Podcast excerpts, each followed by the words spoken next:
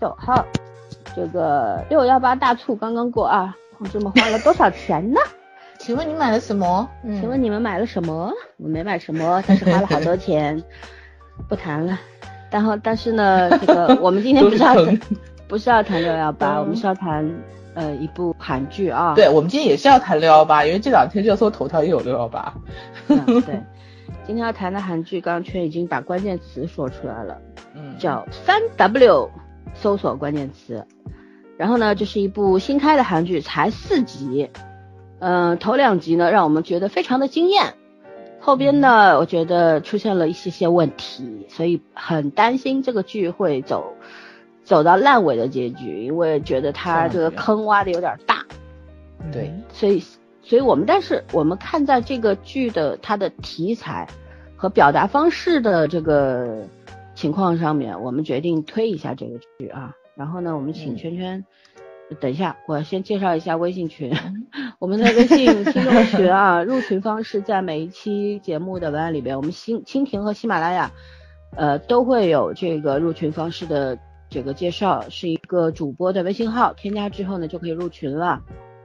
然后就这样，那我们请圈圈来讲一下这个三 W 的这个演员的班底演职员表，好吧？好。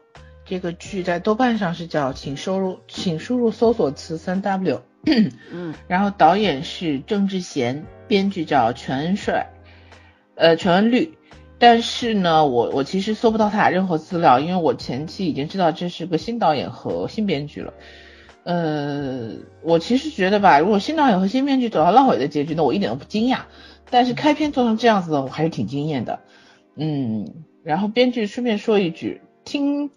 小道消息啊，不是我我个人没有去研究过，这个也是呃我喜欢的坚叔编剧的助理编剧之一，包括下面马上要演的第五六集，还有向鬼怪致敬的一个镜头嘛，所以我觉得如果是嗯事实符合这个真实情况的话，那我觉得还是有点一脉相承的，在某些地方，后面我们再说吧。呃，主演是林秀晶、张基龙，然后李多喜、全慧珍、池池承炫、李在旭，还有李根源。竟然没有，都是年轻演员，没有叫那个老的，就是演呃八楼的那个社长的那个老演员，我很喜欢那个。嗯嗯。然后说一下，就是呃后面再说吧。现在那个它首播是六月五号开始播，集数是十六集，单集片长七十分钟。目前四集下来，在豆瓣的评分是八点九分，打五星的人是占了百分之五十九点四，非常高。嗯嗯，包括我自己前两集看完也是打了五星的。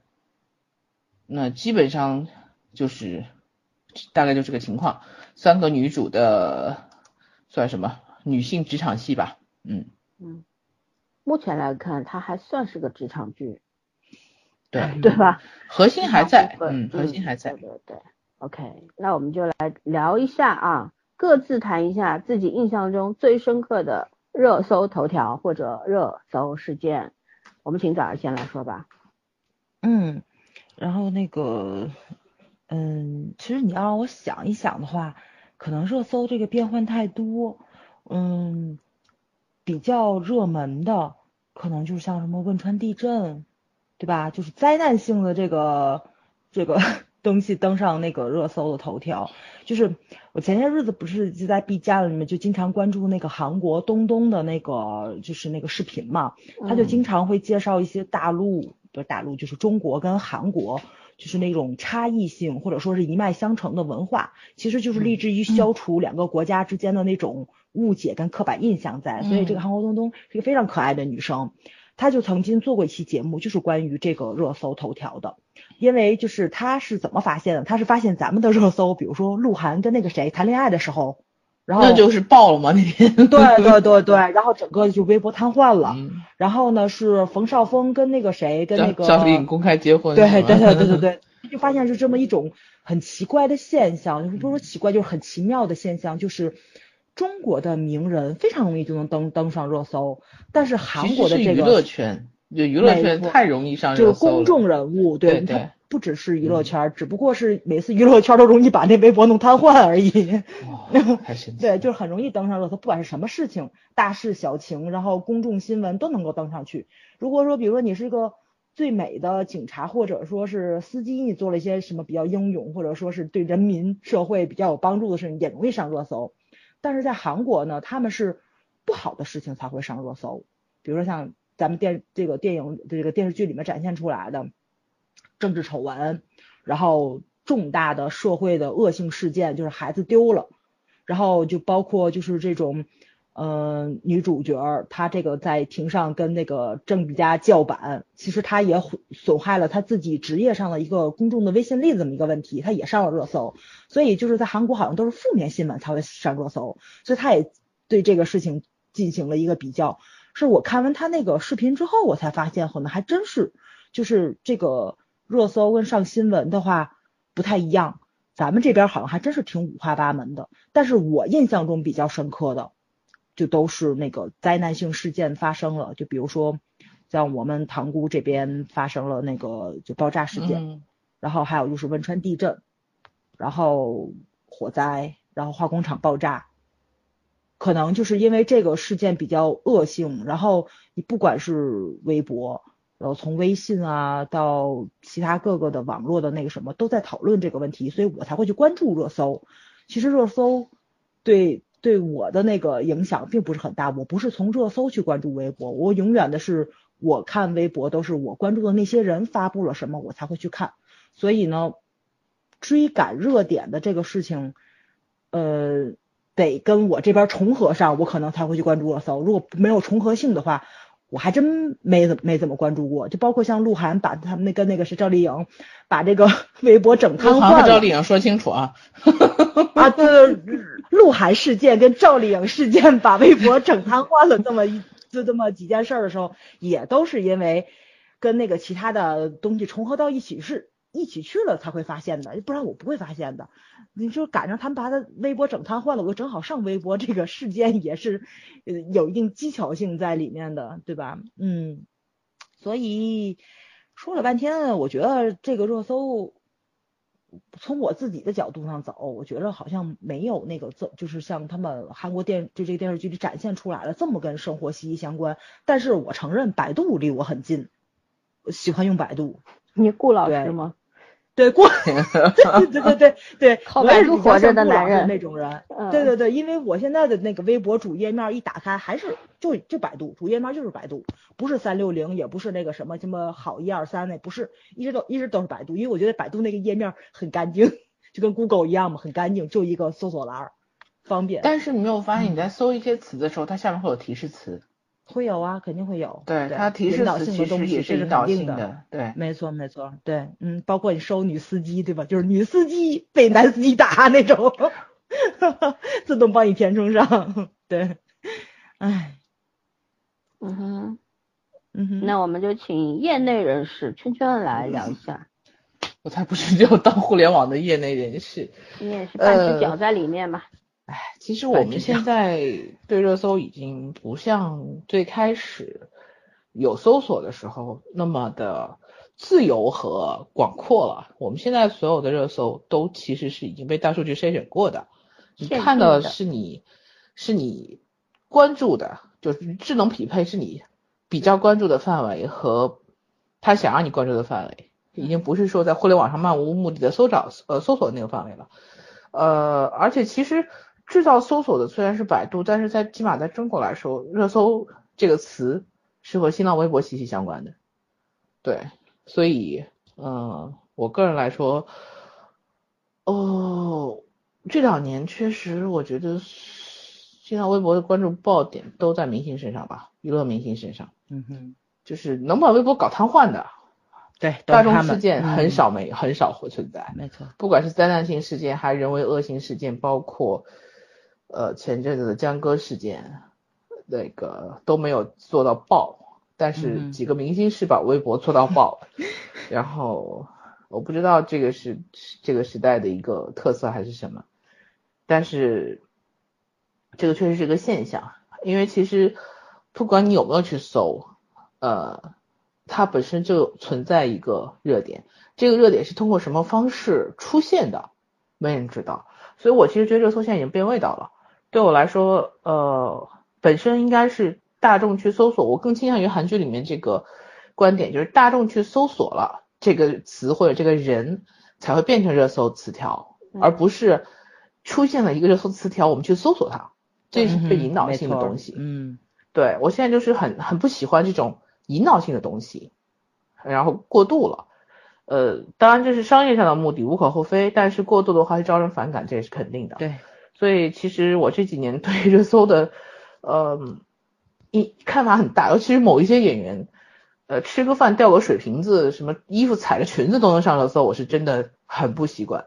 然后，我我我的关注点是从热搜本身这件事，呃，就是从热搜的内容变成热搜这件事情，让我呃不是很感冒。嗯哼，对。对热搜本身，在我心里就是一个，就是就是一个互联网存在的很大的问题。我们目前的互联网存在很大的问题。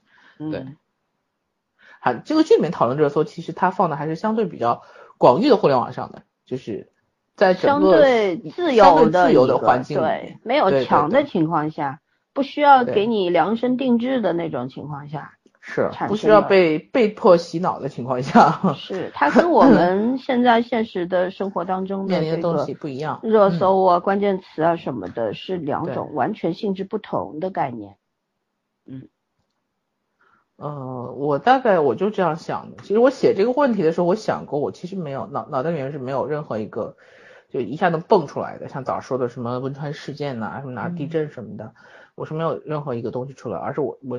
就是针对热搜这件事情的看法，嗯嗯嗯，那我说完了，好吧，那我其实我我不想讲，就是我你们讲热搜，那我就讲讲这个网络上面有一些关键词嘛。你就像其实开始对搜索关键词这个有概念，是从一部电影开始的，就是陈凯歌导演的《搜索》。搜索，搜索，对，是怎么样把一个人一步步的逼向了绝境，是吧？嗯，对，当时这个片子出来的时候，二零一二年，其实现在那个时候和对和现在电电视剧的环境有点像，嗯，对，然后那个时候和现在七年过去了啊，但是那个时候大家对互联网还没这么熟悉，对，其实我们现在对互联网熟吗？我觉得也不熟，嗯，但是你误以为我们生活在网络世界里面，然后。我们每天都要接触网络，我们的生活离不开网络，离离不开这个手机等等等等。可是，在二零一二年的时候，我们对这些东西还是刚刚开始有一些熟悉的感觉，但并不像现在这样。那么，从那部电影开始，我就突然明白了，这个所谓的人肉啊啊，所谓的这个人肉技术，基本上就是一种娱乐大众的武器吧。对吧？然后有的时候就是一种杀人工具。其实我们现在看那个网络上也经常会出现这样的问题，就有一些事情出来之后，嗯，大家立刻就会抛出，就呃这个网络上面抛出一个关键词，大家先先根根据自己的情绪啊，自己的这个对，先站个队，根据自己的主观判断先站个队，然后把人往死里边逼，是吧？不停的恨不得动用所有的能力去人肉对方，怎样？然后恨不得把他这个祖宗十八十八代都弄出来啊，鞭尸这种感觉，就这种带来的快感，我没有尝试过，但是我想一想，我都觉得有点汗毛直竖。那个时候人应该是不存在人性了吧，只有兽性了吧，掠夺、侵略，然后。镇压等等这些关键词出现在人的自己的整个欲望里面，然后对啊，要说最近我印象很深的话，其实呃，比方说重庆的这个女司机，什么公交车对吧？然后乘客这三个关键词，大家应该能够想起某件事情了吧？公交车翻下了这个桥，掉江掉入了江，然后呃去。很多人去就去世了，因为这个事件。当这个热搜刚出现的时候，几乎是百分之七八十的人都在骂那位无辜的女司机，说她穿着高跟鞋开车啦，啊，不会开车逆向行驶啦，等等等等呀，哦，仿佛那几十条命都是这个人造成的。这个女司机简直就是死神来了，是吧？嗯哼。后来经过案情调查之后，这个啊案件出现呃出现了转机，是真相出现的时候，那些前一天还在骂女司机的人，转头去骂那位抢司机方向盘的乘客，就他们还没来，还没有时间。或者压根儿就不愿意去检讨一下前一天的自己到底有多可怕，嗯嗯，然后就这种事情我们现在算是屡见不鲜了吧？我们很多网民其实不站队的，但是处于一种麻木的装睡的状态，就是这事儿吧跟我没关系，我不参与就是最好的态度了。嗯，没有人愿意说站出来去反驳一下你，但是反驳，因为反驳的代价太大了。你有的时候你想根据自己的立场，或者你想站在一个比较客观的立场，甚至于你只是想说一句，先不要发表意见，我们等等真相，我们再说行不行？就只是说这句话的时候，也会被数万的人骂，嗯，给你道德绑架，对吧？骂你祖宗十八代啊，这个反正很难听。所以大家开始麻木了，开始回避这个事情了，啊，甚至于在网络上，刚刚你们讲到，我觉得现在咱国人面对几个问题，一个就是咱们是在墙内长大的人，所以有很多东西在思想上肯定是有局限性的，眼光上面也有，因为很多东西是要需要对比才能做出更精确的判断，但我们现在没有对比的那个参照物，这是第一个。第二，我觉得我们自查的能力超级强。嗯，就一个事儿出现以后，大家第一个反应就是还是别说了吧，说的话我要被封号的，要被请去喝茶的或者怎么样。警特有警惕性。就就 是自查能力，这个是一个很悲哀、很悲哀的事情。就是当你有了这个非常强烈的自查能力的时候，也就意味着你已经较强了，很多事情你已经主动交出了话语权。习惯了，嗯，对，而且越来越谨慎，越来越渺小，就是这个样子。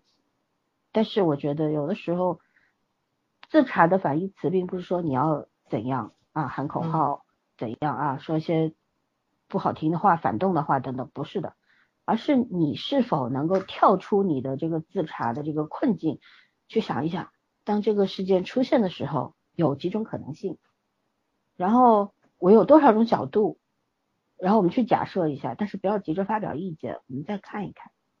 对吧？即便这个结果不如你人意，或者没有任何的交代的时候，你是否也能够去给自己一个答案？就比方说，嗯，我大概我的想法现在是这个样子的，嗯，然后根据这个事件所有的线索，我得出的结论是这个样子的，但这个结论它不一定是正确的，但是我必须心里有一个结论，我觉得这个很重要。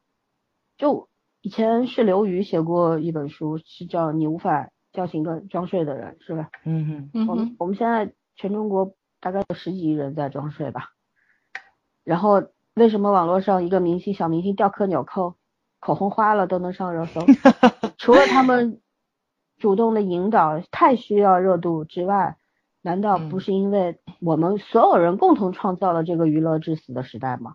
对，对吧？所以我们其实现在面临的网络上面的这个。难题啊，远远比韩国这个电视剧里面出现的这个问题大很多。嗯，他们这个剧里面提到的这些，比方说你一个热搜逼死了一个明星，虽然没死啊，后来抢就回来了，然后把那个陪他美又一次一次的推入绝境等等，这个事情在我们的网络上天天出现啊。对，哪天不出现了？对吧？大家也没有什么分寸感。我觉得为什么我一开始就是说。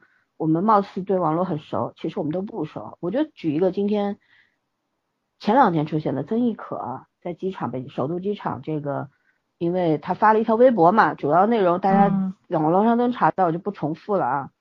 当时我看到这一条的时候，我特地去看了评论区，我就看到评论区无数的人在站曾轶可的队，就说乱站队，对，说那个首都机场服务态度就是不好，安检不好，边检不好，警警察不好，执勤。执勤的这个人员不好，等等都不好。我心想，这么大一个这个国家的门面机场，真的有你们说的那么不好吗？我也不是没去过首都机场，是吧？而且当时因为看到曾轶可发的那一条东西的时候，我当时在想的时候，配合检查不是每个公民应尽的义务吗？让你摘帽脱口罩不是最基本的事儿吗？如果说对方态度有问题，你可以提出啊，你可以要求要求他保持你的这个职业素养等等等等，而不是谩骂，对吧？这个本身是那我们说分寸感，就是在一件事情里面，你应该做到什么程度，我应该做到什么程度，彼此不超过这条线，咱们才叫分寸感，才能够保持一个非常好的一个社交的态度，或者说。保持一个呃，在遵守一个规范的这样一个态度，但是如果说你过，你要求别人不要过线，那是你过了线，那不就是双标吗？对吧？好，今天开始曾轶可道歉了，说自己怎么怎么，然后甚甚，然后马上网民们嘴脸又变了啊，就跟上了，说让他凉凉什么的啊，就这，我就觉得其实，然后很多人就说他写的歌又不好听，怎么怎么怎么的啊，甚至于因为高晓松说过一句。曾轶可是音乐奇才，然后连高晓松莫名就躺枪了，也有人骂他，你知道吗？说他瞎 演了，长得那么丑，眼光也不好，啥啥啥。哎，我真是服气，你知道吗？简直就是，就就就觉得网民那些人为什么时间那么多呀？就你忙，像我们这种忙都忙不过来，那个，就你一天要花 多少时间在网络上呀？然后在这种网络世界里面搏杀，到处站队，到处骂人，会让你很爽吗？就我不太明白这个，但其实，在从我从心理学的角度来讲，我一切都可以解释。可是我有的时候就是觉得，当看到这些事情的时候，我都不想去给他们找任何的解释，不想去理解这种行为的存在的可能性。嗯，就是就是觉得觉得很无脑，非常的无脑。然后，如果我们我们当代人，我们的上一代，我们的下几代都保持这个状态的话，那真的，我只能看到，只能不是说只能看到，我这永远看不到我想要的未来了吧？就那种感觉，就会让人绝望嘛。嗯，嗯，我说完了，再说下去太灰暗了，咱们 进行下一个议题吧。看一眼啊，第三个问题，作为普通网民，日常如何使用和认知搜索？其实也可以把这个题目。就定为你经常会输入的关键词使用谁家的搜索吗？对对对对，我们还是请早先来。我觉得咱除了百度也没什么可选的了吧？啊，哎，你不觉得现在其实大家用微博搜索吗？对啊，还有知乎啊，淘宝啊。我知 乎的 APP 我都没有下，因为我第一次进了知乎的时候，我我我被吓到了。都是一些非常无聊的问题，我想进的比较晚，应该说，对我进的比较晚。知乎还可以，对对。然后还是不错的，嗯。对对，就跟豆瓣啊什么的，就是其实我觉得是一个网民迁徙的这么一个过程。也说明在这个目前的这个互联网大潮里面，谁更符合大家的没错没错。然后在这个其实，在迁徙的过程中，大家就已经实行了分流。然后你可能比较感兴趣的阵地，你会去那个什么一下。其实我觉着近一年可能真的是，就是我那一年半我不是休息了吗？我在此之前一直是 QQ，因为我工作联系必须用 QQ，我是 QQ 跟其他部门去联系，所以呢，我就 QQ 手机跟那个电脑上面使用率是很高的。但是自打我离开那个环境之后，这一年半里面我习惯性的用微信了，大家都用微信去联系嘛，同事都在那个里面，然后我发现这个人的这个使用习惯是真的很难更改掉的。我现在就很习惯用微信去做联系了，QQ 就完全废除了。很多时候用 QQ 扫一下，是因为我那个账户都是以前挂靠的是那个 QQ 登录，你没有办法，你只能扫 QQ。所以只有在这个时候，QQ 会打开。哦，我发现这个真的是挺可怕的一件事情。但是我觉得可能在不久的将来，微信也会被另外一个 APP 取代，或者另外一个渠道取代，这是必然的。必然的，没错，没错，没错。互联网太快了，迁徙的过程。但是这个，但是这个搜索引擎，我还是习惯的性的是用那个什么，用那个什么百度。但是确实啊，我身边很多人都跟我说 Google 很好用，用不了吗？不是？对，没错，没错，没错，用不了。对对对，嗯。关键问题，你知道 Google 最搞笑的这件事情是什么？Google 上面你在 Google 上面搜百度，你经常在 Google 上搜东西的时候，你就会它会蹦出来百度的页面，你知道吗？尤其是中文搜搜的时候，这是一个非常有点哭笑不得的事情。嗯哼，对，嗯，哎呀，就就就干这个用呗。其实我用的比较多就是百度百科，就你难道不用哔哔哩哔哩吗？B 站呢？你搜索多少啊？你哦，他这个玩儿就用 B 站，哦对对对，就就是我常驻就在 B 站。对呀，还有什么老福特是吧？其实对对你你每天生活当中输入关键词最起码二十次以上。早早待时间长是多抓鱼。对呀，就所以说输入关键词最起码二十二十次以上，这是逃不掉的，对吧？对对。就你的每一次搜索都有可能把下一个互联网大佬打造出来。对，嗯，对，我们还是继续来业内人士来聊聊。业内人士心理压力好大，感觉要喝茶了，要这样聊下去。没事，喝茶也我喝，我喝的我先喝吧。我讲了不该说的，先喝一壶。那个，我我就刚跟早说那句话，我就说你的每一次搜索都有可能知道下一个互联网产业的大佬嘛，因为现在谁都不知道下一个巨头会在哪里。嗯，大众变化实在太快了，本身互联网行业就是一个快吃慢大吃小的过程。嗯，而且我现在搞不清楚的就就是大众的这种 偏向性是有多少成分是被打造出来的。但是微信之后，我觉得可能会越来越难，因为现在分领域化的是越来越多了。就是比如说我们刚刚说，嗯，你要看一些小视频啊，或是看一些这种剪辑啊，或者就是影视类的剪辑啊，包括一些呃 vlog，其实 B B 站上也有，对，嗯呃，它相对会大一点，但是其实性质差不多。然后你会你会在这些网站上，嗯，如果你要是比如说。呃，化妆类的一些东西，然后你除了以前会可能会去微博上看，因为现在微博也在搞直播嘛，但是微博的直播呃不是不是微博，淘宝就是淘宝也在搞直播，但是淘宝的直播其实已经落后了，有很多直播平台网站是非常的人流量非常大的，包括小红书，就不管它真的假的，就比如说有个新鲜东西，或者我想知道什么新鲜东西，我是会会去看的，嗯。嗯。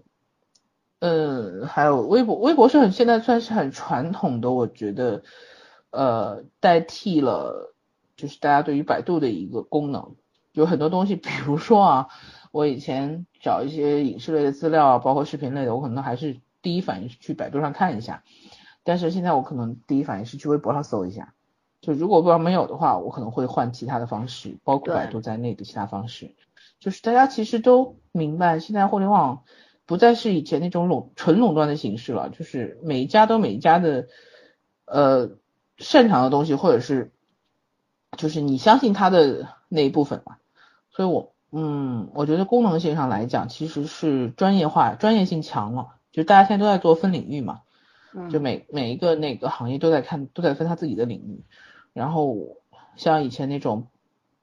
纯搜索就是一个搜索能够，我不知道其他国家是什么样，但中国我觉得不太不太可能了，就是一个搜索能够顶替所有的那个时代已经没有了，然后可能垂直领域这样会做的更深更深一点吧，但是相对来说，大规模的公司还是很就是那种大的互联网公司还是很占光，毕竟钱多嘛，资源多，它可以逼小的互联网公司，甚至于它可以吃掉它，对，这个是他们的优势，但是从大众的接受角度来讲，其实我觉得，嗯，怎么说呢？可能以后是小的网站反而更占光，就只要你能做出你自己要的东西来，对，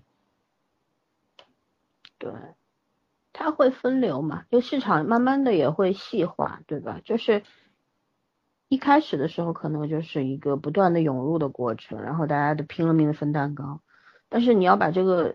这个东西做成熟的话，就肯定会趋向一个精细化的这么一个过程，一个结果。深耕一下，嗯，对，就就有一些有特色的，保持自己那个。就我举一个没什么关联的例子，就比方说以前非常流行的，前两年非常流行的这种网络约车嘛，网约车对吧？你看最火的时候，最起码有七八个平台是做这个的吧？然后当时有一个有一个，我不知道你们那边有没有啊，叫滴答拼车，它是滴答是在好像南方地区做的比较好，北边对，但其实你知道，在上海呢，市区里面是叫不到滴答的，因为它几乎是做顺风车的这么一个业务，因为它的费用要比滴滴啊什么，比当时的那个叫什么成本要高。呃，不是成成本高，是收费要低很多。你比方说，我比当时的滴滴，对对对，它它补贴很严重，还有美团。对，就像原先滴滴的话，你叫一个路程，打个比方说六十块，但是滴答可能只要三十块。然后滴答呢，它就是顺路车、顺风车，就是一般它。整体的，它没有什么黑车，或者说故意去做营运的一些私家车，它就是上下班路上顺收入带一下，捎个人是吧？嗯，对，然后它就是做点油钱，所以呢，大大部分的车主呢是非常平和的，他跟你一路上聊天，我很喜欢坐滴答，但是在市区叫不到，只有去郊区的时候才叫得到，因为他们没什么钱挣嘛，就就那些做营运想要靠这个开车赚钱的人是不会来做的。但呢，反而就造就了一个很好的氛围，就是你的车主和乘客之间有一个短暂的一个比较好的交流的过程，嗯，对，有一个过程。但是在你去坐滴滴，什么是不会有的，对吧？然后当时那么多的，就真的是大浪淘沙呀。可是滴答现在还活着，但有很多已经死掉了。对。然后滴答现在越做越稳定，它整个 app 什么的，它那个功能硬件都跟得上。我就觉得其实像就像。我们来横向对比一下，刚刚圈圈说的这些小的平台啊、小的公司啊，可能会活得更久一点。我觉得其实说白了就是以人为本，你做品质，对吧？做新颖的东西，然后既新颖又有品质，又让人觉得你这个服务是非常有质量的，然后又不会让我觉得很尴尬，也不会让我花很多的冤枉钱。其实大家，你像出行不就靠这个吗？一个安全也很重要，对吧？然后，就所有当如果说这个司机只是一个顺路的车主的时候，他可以满足你一切的需求。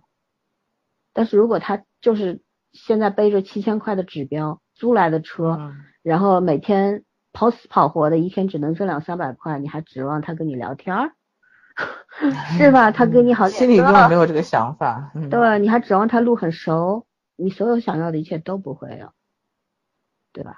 其实道理是一样的，就其实你看这个软件一开始出现的时候，它可能并不是为赚钱，当然有的软件出现可能就是为赚钱，嗯，但是有一些确实是因为兴趣或者是因为自己的一些行业能接触到的事情而产生的。我觉得这种就是为什么今天互联网还是很吸引人的，就在于它还是能够让普通人去实现一些我们看起来遥不可及的事情。嗯，但是会给更多的机会。嗯，对对，你你总是有机会去做的，但是它就又破灭了很多人的梦。为什么大家就说这两年互联网寒冬嘛？因为当你走到一定程度的时候，你就会发现你走不下去了。如果你是以盈利为目的，你可能一开始并不是以盈利为目的，但是你到最后你会有很多的成本压力、运营压力。然后那个时候你就必须不得不去考虑这个问题，一轮一轮的要融资啊，要干嘛呀？融不到。你想做小而美，然后市场需要大而全。对，要不断的要扩张，到最后基本上就是被呃这个负资产多少多少多少多少个亿啊什么的，对吧？然后直接破产。然后共享单车不也一样吗？是，就是，但是你很难说你你现在说这些人一开始就是为了赚钱，就是为了把它做大然后卖掉吗？未必，他一开始你怎么知道人家不是为了一个一个梦想或者实现一个想法去做的呢？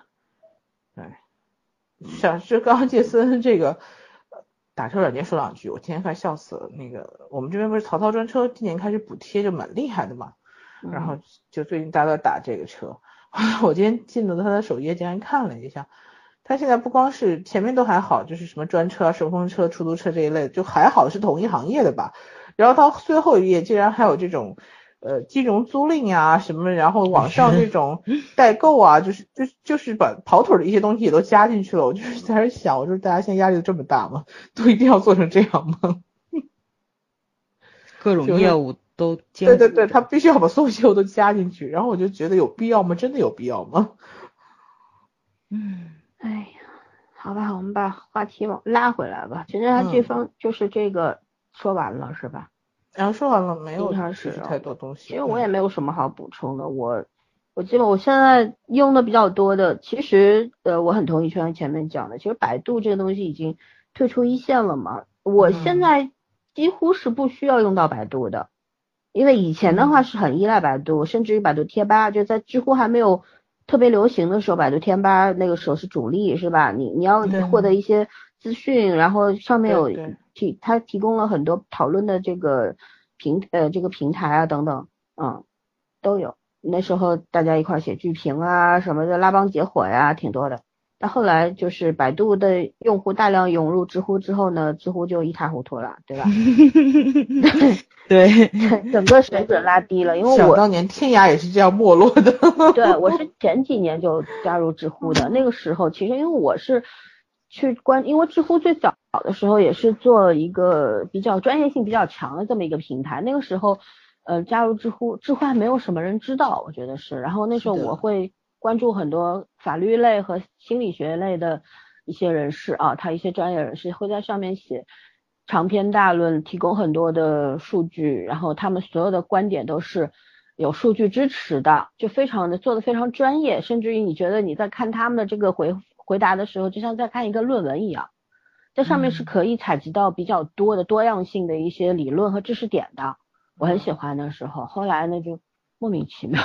莫名其妙的就变成了这样，我甚至于上个月就收到知乎的私信，那个平台的私信啊，说因为呃我我其实是三年前回答了一些问题，我这三年来几乎没有回答过任何问题，但是三年后的最近他跟我说，因为我是我这个回答的问题质量很高什么什么的，然后现在要给我增加很多的用户，如果突然间收到很多用户的关注的话，不要惊讶。很莫名，我觉得这就是知乎派来的水军吧，那种感觉，我一点都不开心。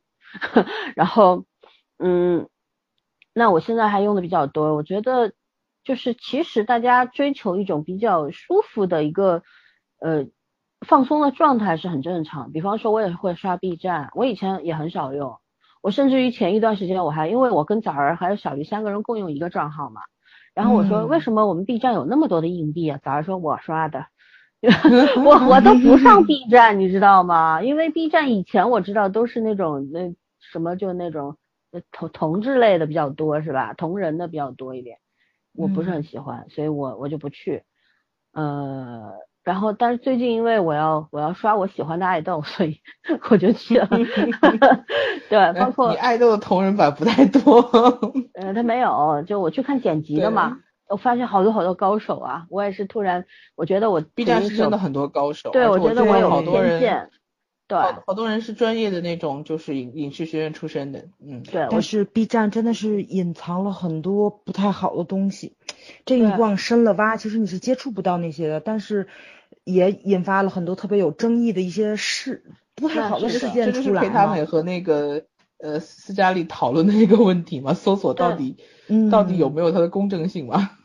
我觉得公正性这个东西其实都是相对的，它只是更符合你的需求，或者说它在这个主流价值观上面站得住，或者说大家所要求的这个正义平等，它大概能满足，但你就会觉得公正。但其实我觉得任何一个产品它都是有正负两面的，甚至于有灰色地带的，对吧？对。人最主要为什么咱们叫人？我们不是动物，是因为我们有思想，我们自己有自己的判断体系。能，现在这个虽然互联网时代就是这种每天的资讯就像洪水猛兽一样向你袭来，那么你怎么从中去找出你想要的，并且你能够保持一个比较冷静客观的态度，这个很重要，对吧？你不能说哎，现在互联网时代，所以我可以堕落，呃，这个逻辑是不成立的，对吧？我说回这个搜索关键词的话，我最近还这这段时间用的都比较多是抖音嘛。其实也很多人对抖音，就像对 B 站的评价是一样，对任何一个这种 app 的评价是一样。事物。对，大家都觉得抖音也很俗嘛，然后里边有很多什么不好的东西啊什么的。我跟你讲，确实有不好，但是我还是那句话，你可以，你只要需要一天的时间，把你想要看东西关注起来，以后你被大数据之后，所有他提供的视频，他推荐的视频都是根据你的需求来的。没错。像我，我喜欢看这种跳舞的。对吧？各种民族舞呀、拉丁啊、什么街舞呀，我都看。这个是我现在看的最多的，他推荐给我最多的。然后旅游类的，还有一些就是一些海外人士，就是在那边求学，会看一些，嗯，在在国外读书的小孩儿，他们很腿很丧的那种生活，很有乐趣，你知道吗？最近关注了一个，就是清华大学苏世民学院的一个，说是研究生已经毕业了。苏世民学院大家可以去去。百度一下，看一看，了解一下它到底是一个什么样的存在，是非常牛逼的一个地方。然后这个这个人就是那个他家里就是很普通的，父母都是普通的工人和农民。然后家里边他是第一个高中生，然后他凭自己的能力去国外读书，去美国读书，后来回来上清华，进了苏世民，就是一个传奇性的。然后这小男孩长得也很好看，很清秀，英文非常的好，呃。讲话非常有教养，非常有礼貌，所以说有那我在看他的视频的时候，我就在想，所谓的寒门不能出贵子，我觉得这也不是绝对的，真的，人是需要历练，然后你需要运气，是运气，对吧？需要更多的是需要你自己的能力和努力，这个很重要，真的。我在抖音上看到了很多很正面的东西。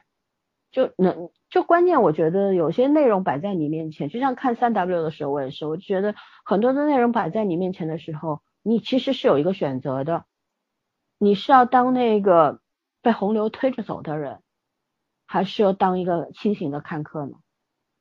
这是你的选择，你是唯一可以做出的选择，对吧？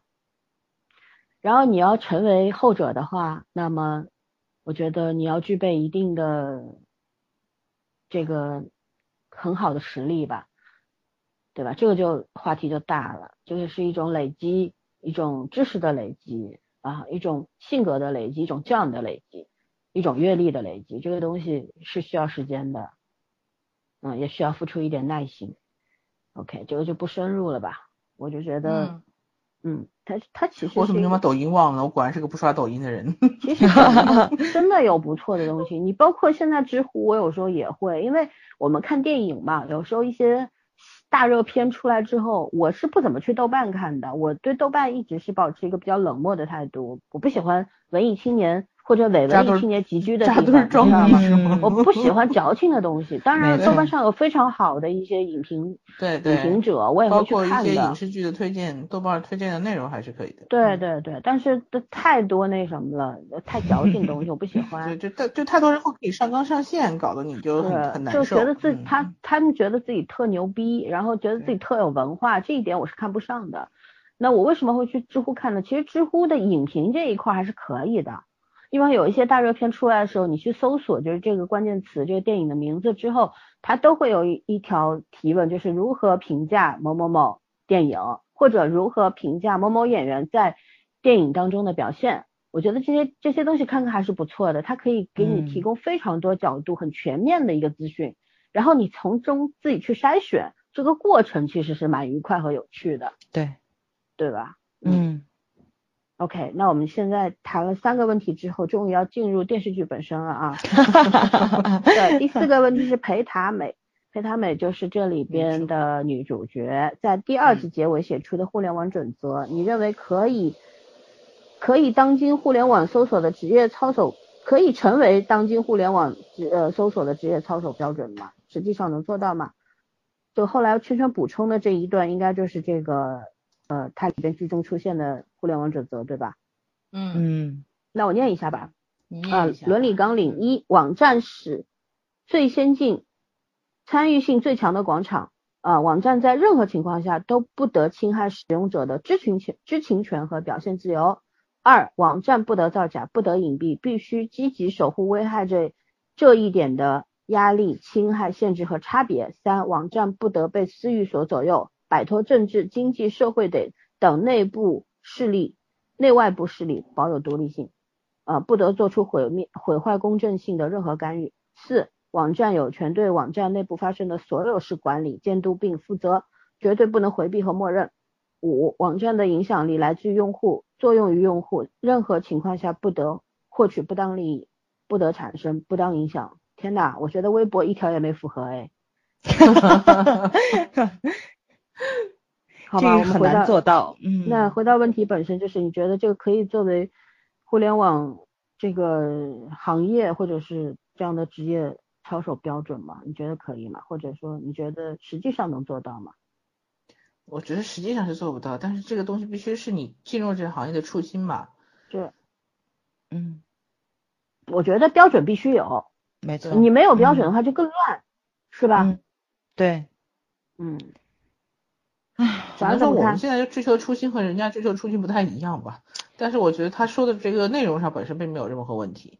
是，其实你看这个剧的时候，你觉得这一段特别燃，因为他离开这家公司，离开独角兽的时候，他留下了这个这一段，然后在公司内部发表的，对吧？内部网上，嗯，然后把这个李氏给气的过来扇了他一巴掌。其实他扇他这一巴掌痛在肉体上，可是裴他美发的这一段东东西直接是戳了这个李氏的心，因为你当时你建立了标准，可是你完全。做不到，这对于一个职业女性来说，一个有曾经有理想、有追求的职业女性来说，你这就是一个超级大的巴掌，对，抽一个很很响的他一刀，等于是。就是其实裴他美前期一直在忍忍忍，就是因为他对这个他的公司和他的前辈都是有一种很仰慕的高度的嘛，嗯，然后这这个其实从这边就是他准备辞职开始，我觉得这就是战斗檄文，说白了，嗯，对。也发表这个之后，其实我觉得这句有这台词是非常棒啊，包括呃李师过来扇了他一巴掌之后，他说他说的那句话很好，他就说我发表这个东西的时候，我还有点内疚的，嗯，对吧？至于为什么内疚，你知我知嘛，观众也知道。那现在你扇我一巴掌，我反而觉得轻松了，为什么？我对你那点内疚已经消失了，没错。之后我们就是对手了，我们已经不是前后辈关系了，就是这种。然后接下来该你倒霉了，就这种。啊，我接下来我们正式正式成为对手了。是这种嗯宣布宣告的方式，我觉得很特别燃，确实很燃，确实很燃。而且女主真的就有一种我的青春喂了狗的那种热血感，对吧？对，为了好那种悲愤。对。但是他就就这种嗯要正确面对未来的那种决心也是很很很能点点燃人的，对。嗯，那我们这个问题问题很长，但是回答是很短。一个就是可以作为标准吗？可以，实际上做到吗？做到吗？不能，不能。下一个题目 啊，前四集热搜热搜事件，找一个自己印象深刻的例子，谈谈观点，自己的立场是什么？来，崽儿。其实，哎呀，我也不知道为什么，就是这个剧其实我看的不是这么的。走心就是，嗯，我可能不像你们俩看完是有这么多的感慨在，可能是因为 这个。对互联网行业没感情是吗？因为 因为我早上不喜欢这些东西，他不喜欢这些让黑暗的东西。对对对，我超级不喜欢看到人在微博上吵架，就就是大家可能真的是很容易被某些词汇或者是某一个角度，然后就点燃自己可能。自己心里面那个软肋，你知道吧？就是你的软肋被戳了，可能就是这个事件跟你是没有关系的，你也被卷入战争里面去。就是说，所以现在我有时候观战，就说他们话我不爱听，我也不愿意说，就在这里，因为你尽可能是裹乱的，对，就你就已经很乱了。就你不论怎么样迁移你这个互联网的一个就是这个驻扎地，你会发现，只要有人的地方就有是非，那就是个江湖。而且互联网是打群架，不是说两个人差点吵架，别人围观。对，而且很多时候吵着吵着，你会发现为什么吵已经嗯没有任何意义了。对，不重要。老子现在把这火发出去是很重要的。没有输赢很重要，内容不 重要。对，是吧？没错，没错。而且他们在这个争吵的过程中，其实很多时候你是把我想获得的一些信息被掩盖掉了。你这就是你影响到我往上冲浪的快感的这个事情了。我这一搜，比如说以前就是我搜出来十条，可能十条都是我想看的相关的信息。我现在一搜十条，全是跟相关信息吵架内容。就我今天搜是这个，明天搜还是这个，就是这就是有一点点就会让人反感，所以我就很离开这个地方。李胜利，对，我 天，本来是想搜一个什么女性司机，比如说是多少年多少岁不允许。在考驾照什么的，然后搜出来就是女司机和谁谁打架，然后女司机又对对对被谁谁打了，撞到那儿。哎，就是那种鱼目混珠、鱼龙混杂的信息太多了，然后你会不小心被被误导。你最难过的是，你有时候就是莫名其妙，你看到这些它的提示词之后，你会点进去，嗯，然后莫名其妙，对你的时间就没有了。就突然浪费掉，你会为你浪费的时间、精力和你的情绪、情感，你你觉得很懊悔、很愤怒，就是这样。没错，没错。其实这个真的，嗯，你我我插一句啊，你等会儿说，就是我那天看到一个网网络上有一个小女孩写的一条东西特有意思，她说我现在都很害怕碰手机，尤其是睡前。比方说，我十点钟躺在床上，可是往往两点钟才睡。呃，那是因为什么呢？其实我本来可能只是想搜一下这个网络上面呃那个比一个很小的一个明星的一个消息，结果点进去之后呢，我整整四个小时还没有搜到这个明星的消息，我搜到了很多周边相关无关的一些讯息，然后看的还津津有味。然后每到这个时候，我两点钟，我涕泪横流，已经身体非常疲倦了，但脑子处在一个超级兴奋的状态的时候，他说我特别特别懊悔，为什么我每天都要重复这样的一个状况？呃，也很恐惧，就很恐惧，因为你感觉你自己就被莫名的什么东西给绑架了，然后控制了，完全自己没有失去了自主权。很多人为什么不爱刷抖音？其实也是这样，你一刷三个钟头没有了，真的真的会，我试过。因为你一一条一条，专注力本身就很容易被分散，然后你还不停的给你提供新的新的观点让你切换在那儿。对对，就你会很觉得你所浪费的这些时间特别没有意义。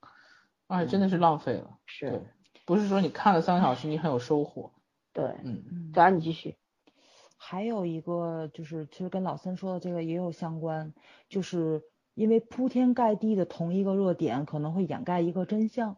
就比如，咱们去聊明星，就都在说，比如前些日子基诺里维斯，对吧？啊，对，那说是基诺里维斯什么流浪汉造型啊，然后那个什么的，然后关键是，他可能是过一一阵儿会有一个澄清的那个，就是那个公众号出来，然后就一塌糊涂的是打击前面的假新闻，但是他这个澄清新闻里面也有真有假，如果说。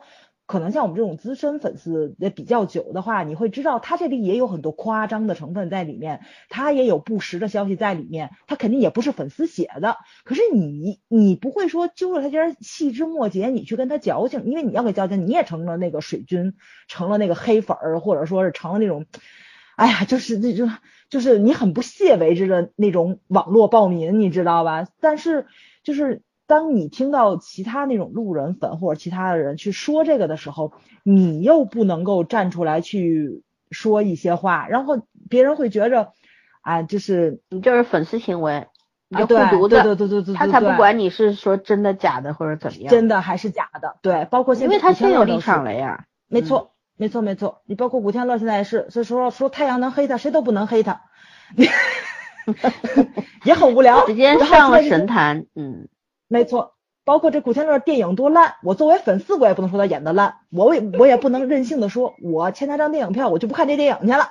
就他演烂了，我花了电影票钱，我也能不能评这个电影烂？对，现在就不能说他烂，你连他 不好你都不能说，你知道吗？对，关键他是真烂，我也不能说他烂，你知道吗？因为古天乐这个事情很高尚，他现在拍电影就是为了郊区，那就是为了农村的孩子们上学。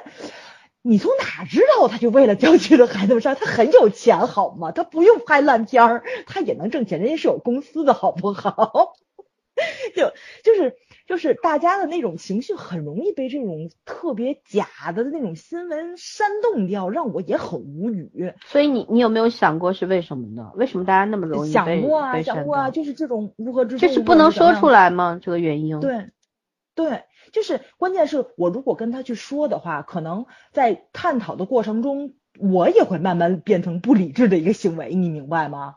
我就是觉着，就是你说的每一句话，就是跟我说的都对不上，就把 就把就是你本来就是这个意思，最后被他带到沟里去了。容易被他带到沟里面去。但是如果说你以一个很正常、很平稳的，就是那个状态，你跟他聊三句的话，你就会发现这明明就是一件无用功。你唯一能做的事，你就不要跟他探讨这个问题，咱换一个话题。咱换一个话题吧，对，探讨不出任何结果来的。对，就是就是你们两个人想想达成的那个一致的那个目标是不可能达成的，就是大家想探讨的问题也不是同一个问题，所以隔着互联网既既有好处也有坏处，就是可能你不会发生发生真正的冲突，但是你要想做到交心，其实也是很难的这么一件事情。可是要真找到了那种灵魂的那种契合的朋友，嗯。对对对，就就像咱们这种，然后你又是真的很开心。包括就咱们三周年去念那些东西的时候，然后其实很多朋友都并不是在咱们群里面经常说话，因为大家都有自己的生活、自己的工作，可能就是一个潜水或者说一个默默关注的状态，然后以实际行动对吧？支持听咱们的节目，持续的听是很忠实的观众，你会发现真的是你在节目里面偶然说的一句话，他们记住了。某一期点击率很低的节目，但他们去听了，而且他们听到心里去了，然后就那种感动，我我觉得可能真的是那种，就是不是那种你身边的朋友跟你平常家长里短说的那些话，是真正就是说。比较深入你灵魂的那些东西，然后你掏心掏肺说出来了，然后这个东西通过网络去传递给另外一个人了，就这种东西也是很纯粹的，因为没有任何利益的东西在里面，然后你会发现这种情感的碰撞也是，哎，很打动人的，对，所以你要说互联网彻底不好，也不是，它真的也很好，对对，互联网时代还是让我们起码看了很多很好看的电影啊什么的，对，它可能就是。他可能就是把那种就是你最不可能忍受的东西，跟你最不可能触碰的东西都同时展现出来了，因为它是一个隐蔽的状态嘛，大家跟谁可能都没有社交关系在里面，就是真正的这种社会关系在里面，大家纯粹是抛除开年龄、国籍，然后这种什么性别、乱七八糟所有不一样的东西，然后你们以真实比较真实的自己去碰撞的，对。也不见得是真实啊，我觉得有时候也会有掩盖在里面，对对对，不知道永远不知道对面坐的是个人还是条狗。对对对对对 对，狗不会打字的，对 人不如狗是可以的。万一那个仿生学可以让他有点其他方式呢？所以我觉得他现在这个热搜事件。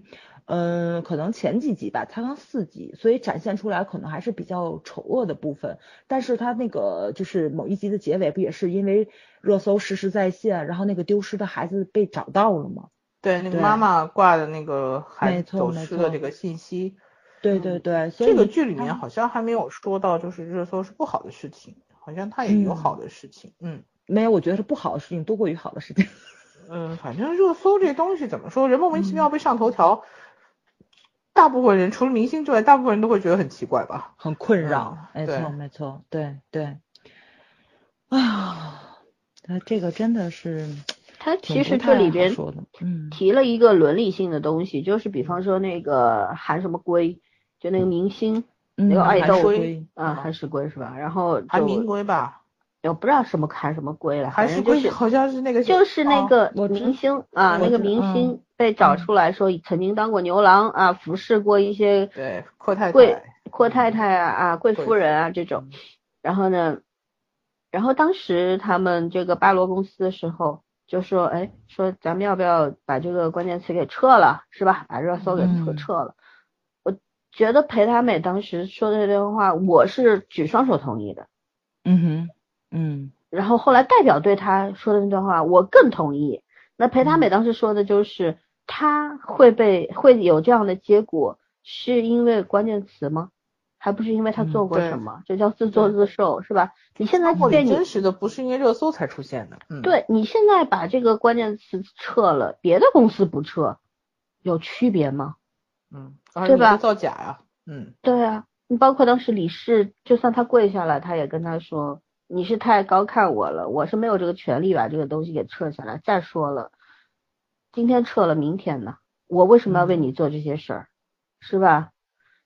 我就觉得，哎，这其实这几个女人做的都挺对的。然后我这就是涉及到一个伦理问题，可能会有人会觉得，你你你可以做的事儿，你为什么不做？你看结果，他他自杀了，差点死了。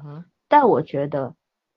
就像后来那个老板劝这个，不是劝，是跟裴他美讲的那段话。聊天的时候啊，意思就是说的是，我们在决定一些事情的时候，你不知道结果会怎么样，你即便结果知道结果会怎么样，但是你也阻止不了。有的时候你可能只是在中间添了一根火柴而已。嗯。那你但是你不知道这根火柴会点燃一座山，还是会起到别的好的作用，你是不知道的。对。对，那么。难道因为他会有一个你假定性的结果，这个事儿你就不做了吗？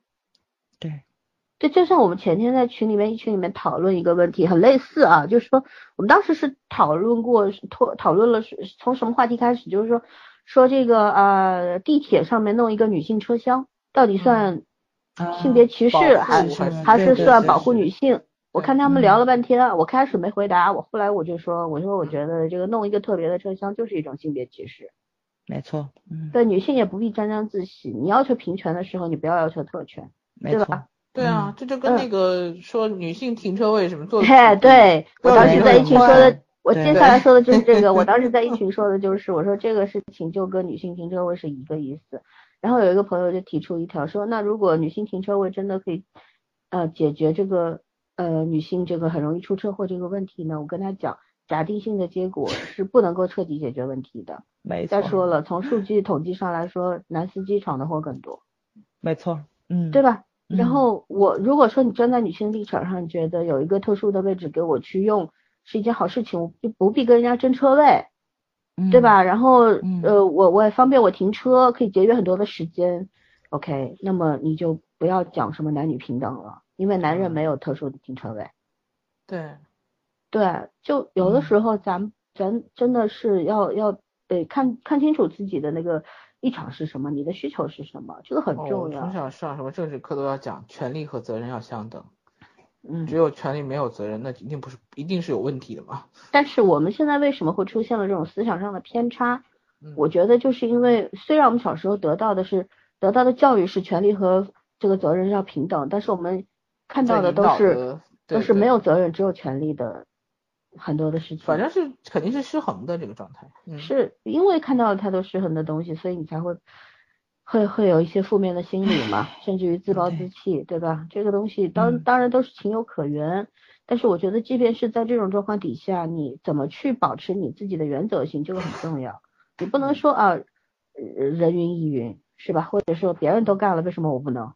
或者说别人都这么干，我我肯定也可以啊。那你就那你就是。还是自动交枪了这件事情吗？没错没错。你如何保持你个体的独立性，你思想的独立性？这件事情对你这个人生重要吗？如果它很重要的话，那么你就要去寻思，去去做，做到为止。但如果说你觉得这事儿不重要，那么你也就不要去抱怨了，也不要去要求别人给你这个尊重的态度或者怎么样。其实这也是一个选择，你选了什么，你就承担后果就可以了。其实做一个保持思想独立，然后脑子清醒的人是很难的，没错，你知道吗？我是觉得啊，其实我们都属于后就是这类人，但是我们在前些年其实也挺难的，嗯，但为什么现在 OK 了？现在觉得很还是很多人会站在你这一边。当然也有人在骂我们，对吧？很多人骂你，人家是个女权群、女权节目或者怎么样。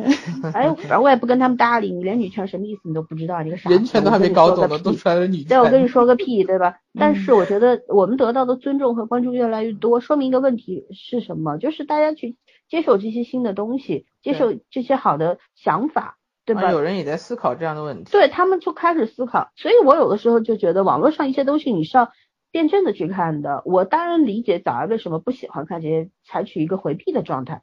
但我会去看，我会去看，是因为我我看的这个时候，我情绪肯定很跌宕，很不爽，有的时候会被一些傻子的言论激怒嘛，对吧？会被激怒了，简直是。嗯。但是在这个时候，我都会告诫我自己，我就是说，你看每一次的争吵，其实它都会有一个结果，它到底是往前推一步还是往后退一步，这个东西我们看后面的，看未来。对吧？我是觉得，就像以前我我会关注很多法律类的东西嘛，就还是拿之前张颖颖的这个案件来讲，我们在上一期节目里我提了一嘴，我这这一次还是讲这个，就是一开始的时候大家讲这个呃就是事情的时候，张颖颖这事件刚出来的时候，有很多的被害者有罪论出现，嗯，你为什么要去跟外国人在一起？对吧？你呃好好待在中国不行吗？干嘛去美国？就各种奇奇怪怪的，就不知道混蛋逻辑怎么怎么想出来的这些东西，在网络上很多吧？那你现在有看到吗？现在几乎没有了吧？嗯，对吧？然后当时比方说呃看到这个嗯前两天这个数据呃不是数据这个线索出来之后证据出来之后嗯也有很多人就说哎这个律师应该去死啊，他为什么要为这种辩护？但是这个时候也有人会站出来告诉他。律师在司法环节当中承担一个什么样的责任？嗯，对吧？嗯，这个这个东西，我觉得这就是一个进步啊。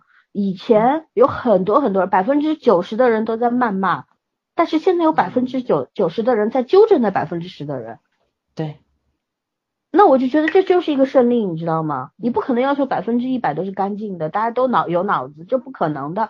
可是当要爆炸了，当少部分人的立场转换成多部分人的时候，那么我觉得这就是一种往前走的推动，就就是一个进步，这是一件好事情。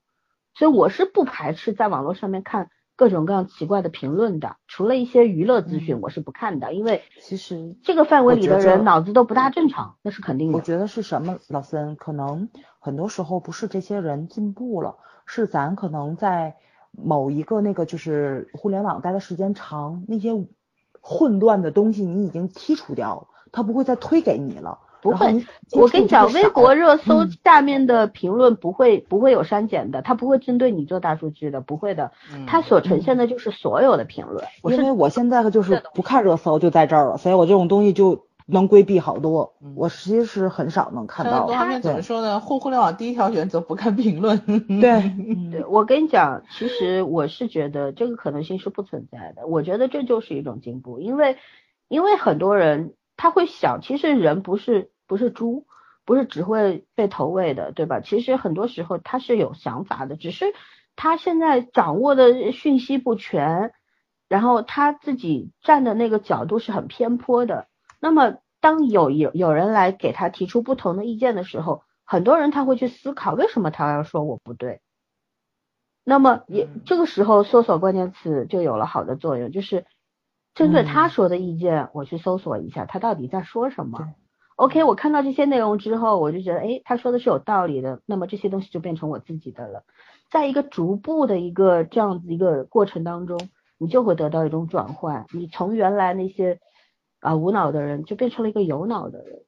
那有很多很多人在这样的做出这样的转变的时候，那就是一种进步。我觉得其实这个事情是肉眼可见的。对吧？但是我觉得始终我们一直在讲人是要分层次的，咱们不讲什么阶级不阶级，我就在讲思思想这件事情上面，独立思考这件事情上面，人也是分三六九等的，对吧？这个这个上面是有分层次的。那么大多数人是在那百分之十和百分之十那儿吗？不是的，大多数人是在百分之八十这个范围里边，这些人是可左可右的，可以去往两个极端，可以去往。去往更差的地方，也可以去往更好的地方。我觉得他们是需要时间的，任何一件事情都需要一个过程，都需要大浪淘沙的这个这个时间。所以我我对这些东西始终抱有一种乐观的态度。然后，嗯，那也也抱有一种比较冷酷的态度是什么呢？那些会被影响的，永远不知道往前走的人，那活该去死吧！我始终是这种想法，所以我对他们没有半分同情心。因为我觉得这些人是拖后腿的人，我不愿意跟他们有任何的交往，就是这个样子，也不愿意多啰嗦一个字。对，嗯，哦，早一听又郁闷了。没有，我觉得挺挺正能量的呀。对吧？我觉得这是我的态度。不不不，对对对，老孙，我他其实不是因为老孙，是想到了某些人、某些事儿。嗯，可以相对心平气和的去看这些东西。这个我觉得可能还是要分人的。我是不行，我没这本事，所以我现在去避免看这么多热搜，因为我觉得我自己天天跟自己的想法打架都已经很都已经很辛苦了，我不需要看别人在那插着插着腰吵吵架的架势。而且有一些言论真的是非常的脑残，但是。还有很多人站队，我也就是实在适应不了。其实我觉得是一个情绪上的传播，挺讨厌人的。因为立场很多时候是没有对错的，只能说你更偏向于哪一个，你个人认知上真的没有对错的，这个我都可以理解。就是从情感上去体谅对方是可以的。我现在讨厌的是是这种情绪上的一个转移。对啊，可是问题是现在有一些是情绪和立场没法分，比如说，嗯，呃，就像你刚刚说的，那古天乐演的烂片儿，我也不能说烂。这个观点是对的吗？站在粉丝的立场上，这观点是对的。但是粉丝强加给别人要求全员都这么，全都这样，对，都这样，这事儿就就就就有问题了。对，而且很多人是错错误的把情绪的宣泄和依附作为一种观点，嗯，对不对？其实那个东西不叫观点。有些人粉丝的这种对偶像的崇拜，他已经有一个主观的立场在那边了，我就崇拜啊。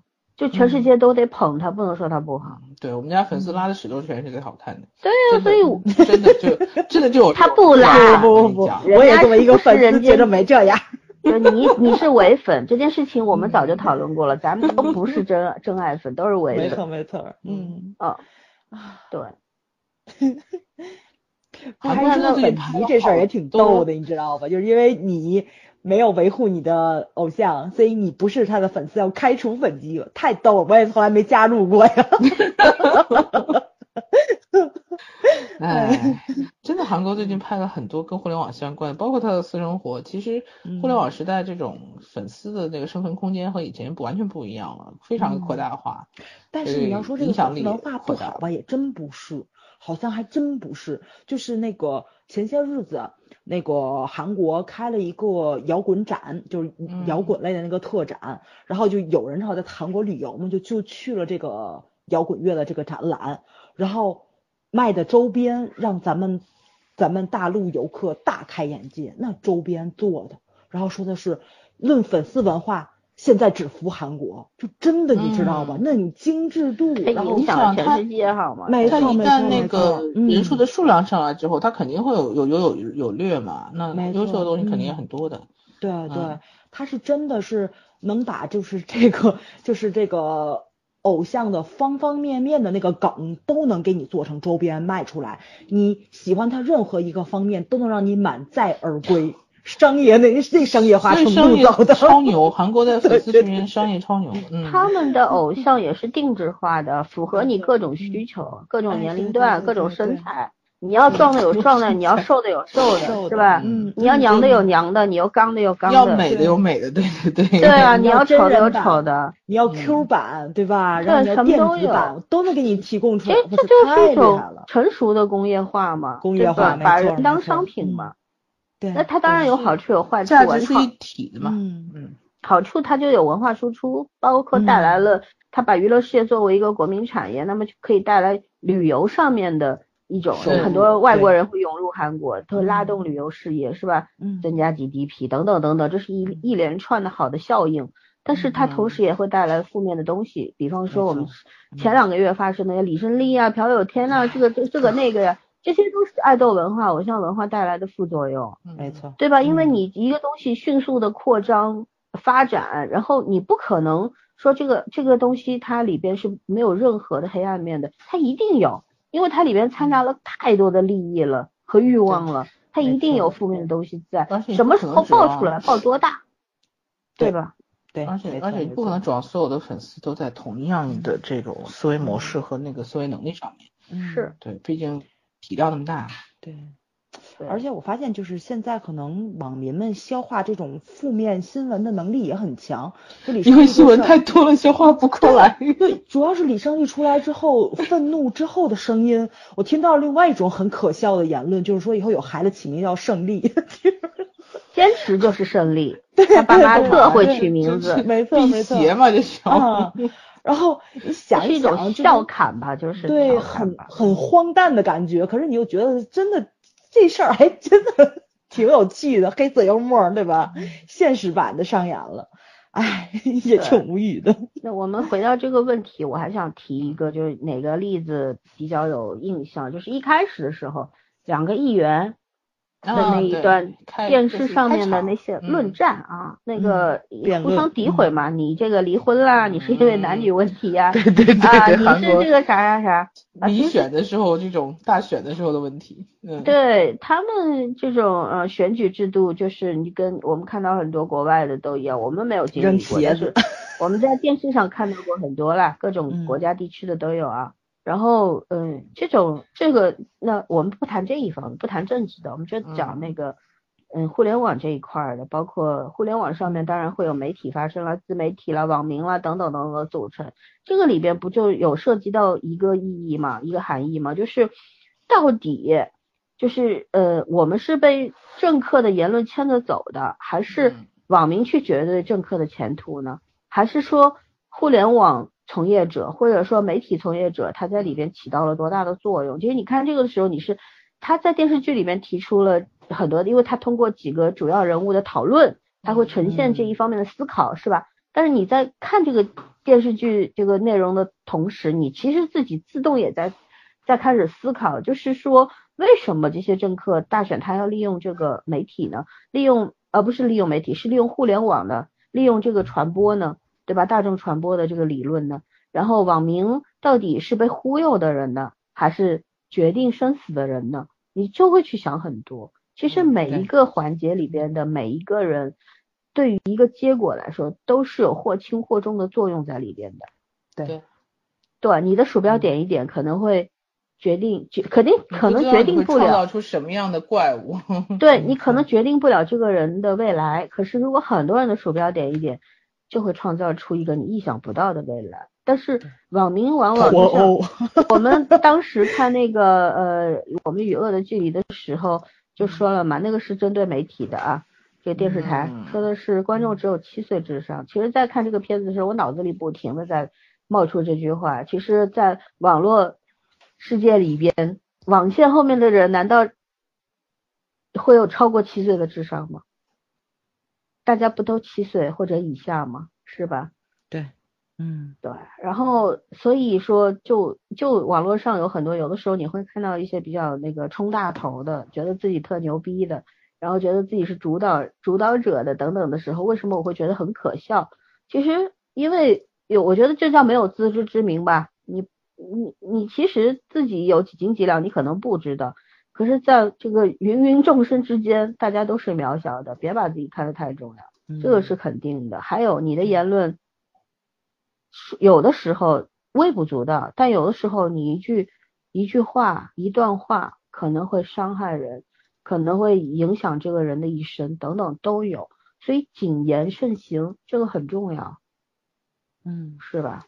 嗯，大家都是摩羯座多好，都不说话，地球提前爆炸了好吗？对 对，安静的人间呢？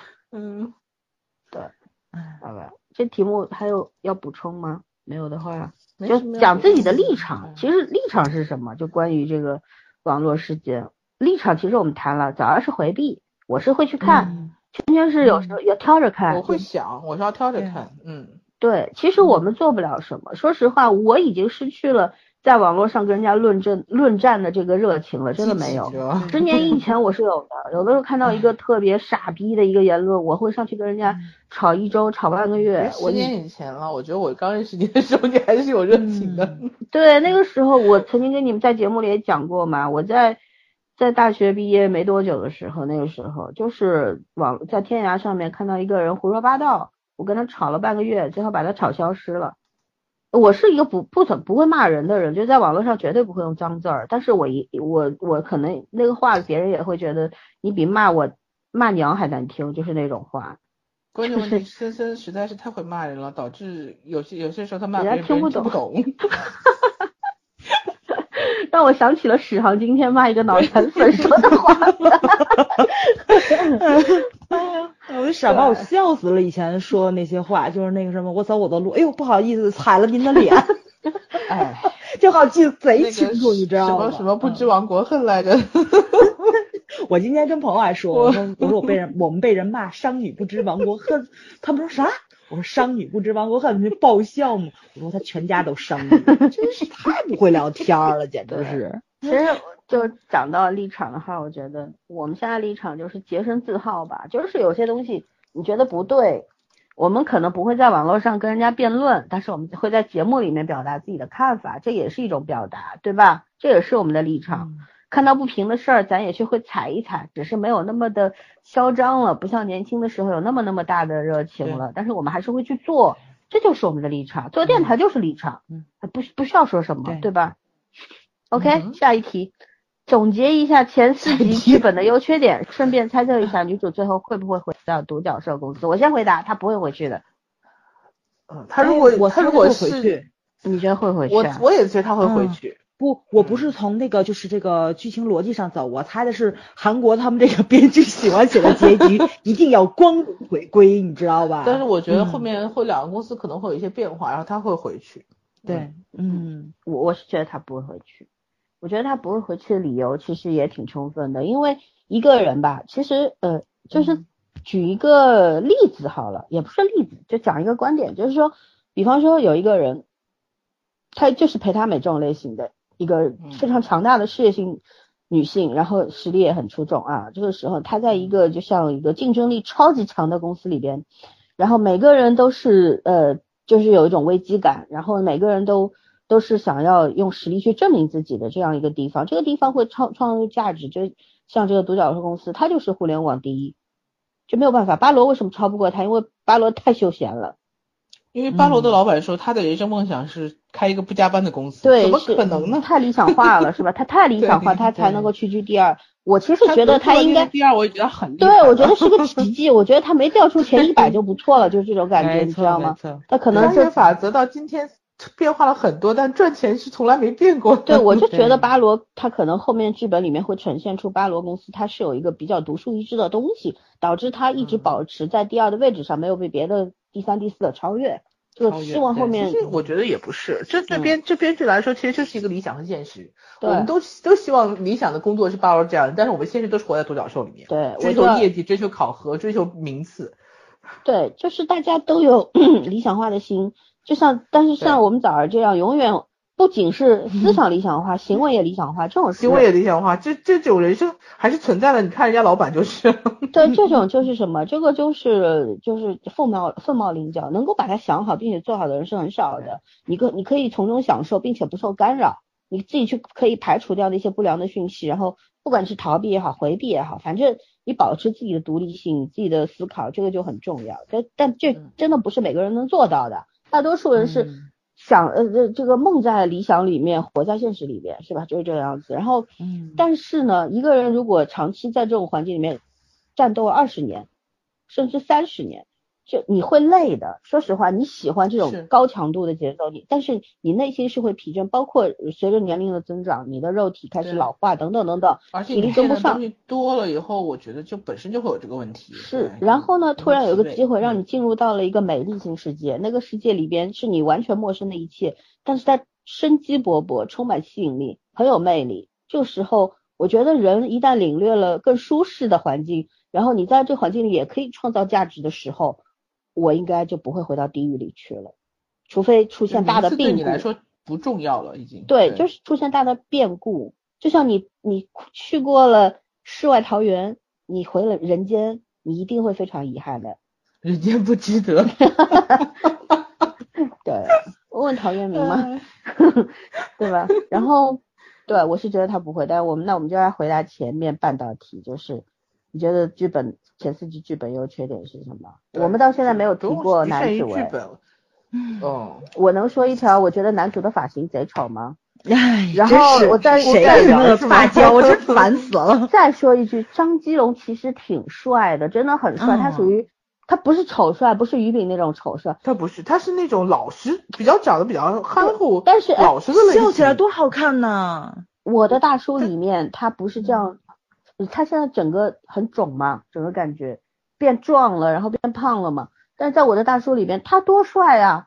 那个又又瘦又高，然后整个人是有皮质的。发型的缘故，真不是我觉得他的那个气质很素，他他他真的适合蛮多类型的。嗯嗯。哎呀，这个发型师啊，可是快把他换掉吧！头发天天跟洗完了湿乎乎一出来似的。但是反而我第一次 get 到他的颜值是在这个剧里面呢。真的很帅。其实他大就是经不住的，我觉得他大镜景特别像一条鲶鱼，那种感觉。他真的不是帅，但是他的气质特别朴素，他没有定型，就是他。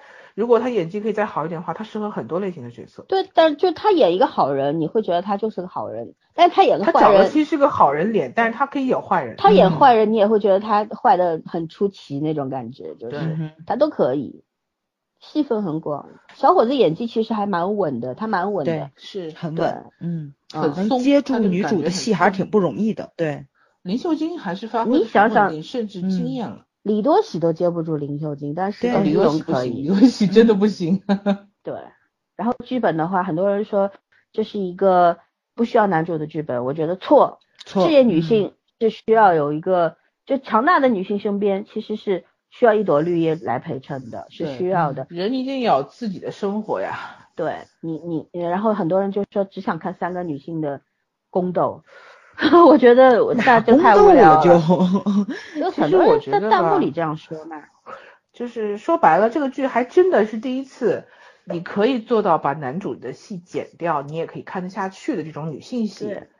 呃，这点是很难很难得的。然后这是我很喜欢它原因之一。然后另外一个就是，呃，这个编剧就前去年还是前年演的那个三个女主复仇的那个。就那个罗女士，就是那个豹子女士，可是可是她怎么动的那个？嗯嗯。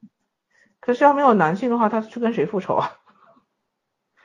这他们三个在学上也很好看呢。如果他把这个爱情戏剪掉的话，可以拍成《傲骨之战》。但是呢，我我觉得韩剧做不到在那种水准。而且我主要是觉得这个编剧他没有想做成那样子的，对，他因为金编出就是或者跟着金编出来的爱情戏都是他们就是很重要的一部分，而且你能看到这个这个编剧的少女心，就是他们那边那派那那个班底出来都很有少女心，就是恋爱部分谈的还是很不错的，嗯。但是不干扰主线剧情，就是没有除了第四集结尾我不太满意点，我今天跟森森讲，我说干嘛女王还需要王子来救吗？女王不都是自己救自己吗？你你什么时候见过？真的，我第二集结尾我特别就我特别惊叹在哪儿？三个女人，然后一个女人要打另外一个女人，然后第三个女人出来拉架。我说我从来就是这这种场景呢，第三个应该是男人吧？我从来没在韩剧里见过第三个女人上来拉着不让打的，而且他好像是故意造成那种感觉吧，就是两位女性之间有暧昧，哇，我超级不喜欢我。呃，他暧暧昧这个感觉倒是不太好，但是事实上我觉得他其实就是，他其实我没觉得他要故意制造暧昧，但是。呃，但是他是把男主跟女主常用戏码用在了两个女人身上，这还不够明显吗？对，就是我其实觉得他本身不应该用这个方式去表达暧昧，而且他也没想表达暧昧，但是他这个拍出来的这个效果是这样子的，你就没有办法说了。有点鸡贼这一对，嗯，差点有点两边讨好，有点两边想讨好，这种不太合适，而且而且那个容易扯到当。嗯，李多喜的那个气势，很多人好像就是觉得鸡圈大佬嘛。B 站剪辑就是鸡圈儿，就他很适合这种类型感觉。但是我喜欢这个剧本，另外一个原因就是我觉得它倾向性不明显，就是作为职业剧来讲，它倾向性不明显。它目前所有的那个辩论和讨论话题内容，它没有把任何一方作为一个胜利，包括女主和女儿探讨的，你会觉得每方都是有道理的。我觉得在这方面做的还是不还是不错的，就是在写职业剧上还是不错的。嗯嗯，台词很好。他讨论的是客观的，这相对到目前为止都是客观的。嗯，就是我希望他们把这个长处保保留下去，然后呃，爱情戏看着办吧。我真的觉得第一集爱情戏是让我觉得特别好的，就那个点到为止，包括和第二集中间剪辑穿插他们俩那天晚上的回忆都很美。我受不了男主强迫症，好不好？老盯人家的腿，我受不了这个。我的天呐，很多主要那男主盯的不是你的腿，好吗？不是，他盯我腿，我是不要看的。对，黄景瑜盯我腿，我也不高兴。别说他了，好吗？开玩笑，开玩笑。我就觉得，就是，我就觉得这个编剧和导演有真的有点鸡贼，他喜欢把一些东西拍的很故意的去把它拍的很暧昧，然后有一种带有在情感上带有某种倾向性。其实我很不适的，就是男主突然蹲那儿给他拿记号笔在那画画那个破损的那个丝袜的那个洞，然后啊一个洞站起来位置变了，再给你画一个，又蹲下了，干嘛呀？讨好女王吗？男男宠吗？那种感觉？这个感觉我是我是知道的，就是因为我觉得金边陪出就是带出来的学生都会有这种，就是少女有点有点过，有点过，嗯对，所以他们根本就是还处理不好这个尺度问题。对，有点就是他他喜欢这样的情节本身没有问题，但是这个情节配到这这个戏里面，可能就感受就有点奇怪了。而且我是不喜欢几个女人之间搞得故意很暧昧的状态。对，而且我觉得张基龙他本身的这个人设，他这个角色的人设其实是不适合干这件事儿的。他很会撩，可是他是一个比较知性的，非常原有原则性。原则性的。你看他，他跟那个。的那段对对话就是就是我要求得到我的，我并且告诉你，你失去我你会得到什么样的损失？对，然后你让我继续工作的话，你得到什么好处？然后你对外你也可以跟我说我给你下跪了，其实就是他是一个非常有想法、有原则性的一个人。我为了达到目的，我是可以牺牲一些东西的。他不是说不择手段，不择手段，而是可以牺牲一些东西。但是如果说他是明白的表现出来，我能牺牲的东西是什么，超过这个我不会再给你。对，我觉得这个也是很有很有原则。嗯，他是一个进攻性非常强的人，但是他在面对感情这个事情的时候。过于像宠物，你知道吗？对，在他身上，嗯，在他身上就结合了很奇怪的一个事业型的、很矛盾的一些东西，加上一个小奶狗的那种状态，然后又是不停的痴缠着这个姐姐，是吧？差十岁，二十八和三十八，然后就是这种痴缠的状态。你不忙吗？你一个创业型的老板，你没事儿你就站在外边等人家等，从白天等到黑夜。然后没事就就是我是自由职业者，好吧，时间归我自己说了算。屁了，创业的人根本就很忙很忙，根本就没有没有那么那么空。然后还有就是说，呃，怎么说呢？就是他总是在女主的身边出现，很像一个尾随者，这点让我是很不舒服的。就是我我很喜欢金边描写的爱情，就像《太阳太阳的后裔》里边，男女主之间是什么？是匹敌的爱情。咱们之间是公平的，我有我，大家都有选择权，并且这个选择的理由是成立的。但在这个里边，这个小奶狗人设，我真的受不了，我真的非常受不了，你知道吗？就就觉得有点过了。说新编剧还是有点，他想找他想找噱头，说白了，或者是亮点，但是控制不了。就是真的野心太大。他其实我就觉得一个剧里边一集里边有一个闪光点就够了。没错，但是他这里边闪了十七八下，你知道吗？而且闪的不在点儿上。对你，你就会觉得镜头非常美，非常美，光线打得很好，运镜很好看，但是就味道不对，就那种感觉。老孙说这个就是我最反感的地方，就是其实编剧他设定这些桥段，我可以就是你们刚俩不讨论了吗？我可以不不看他，我看职场就可以了，对吧？因为这个爱情确实很别扭。但是镜头你是没有办法规避的。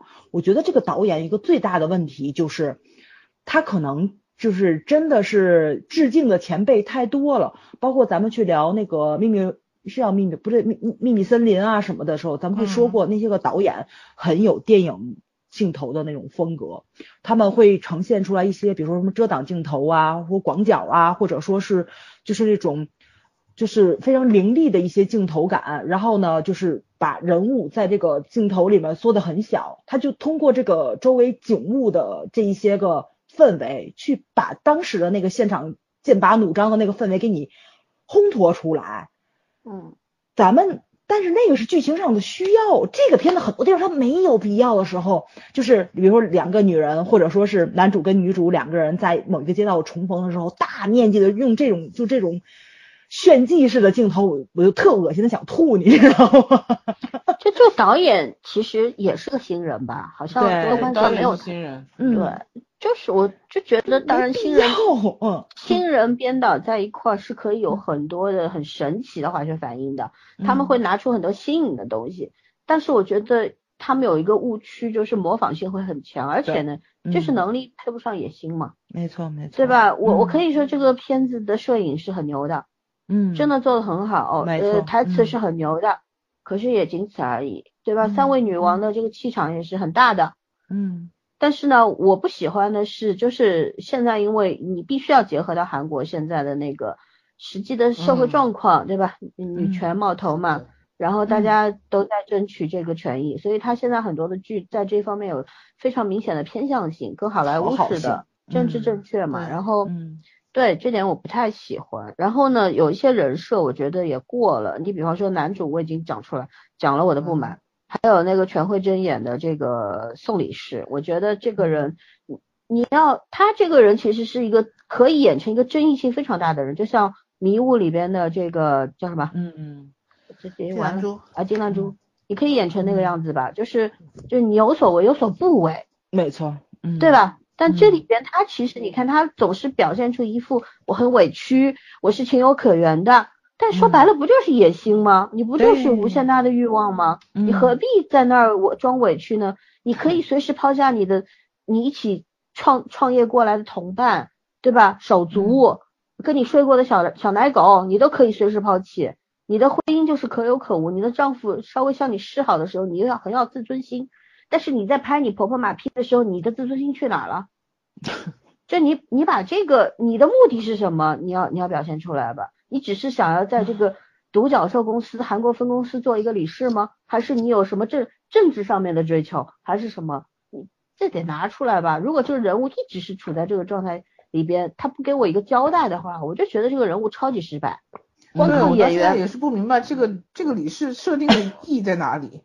他倒是现在是唯一一个没有露出来那个真正目的的。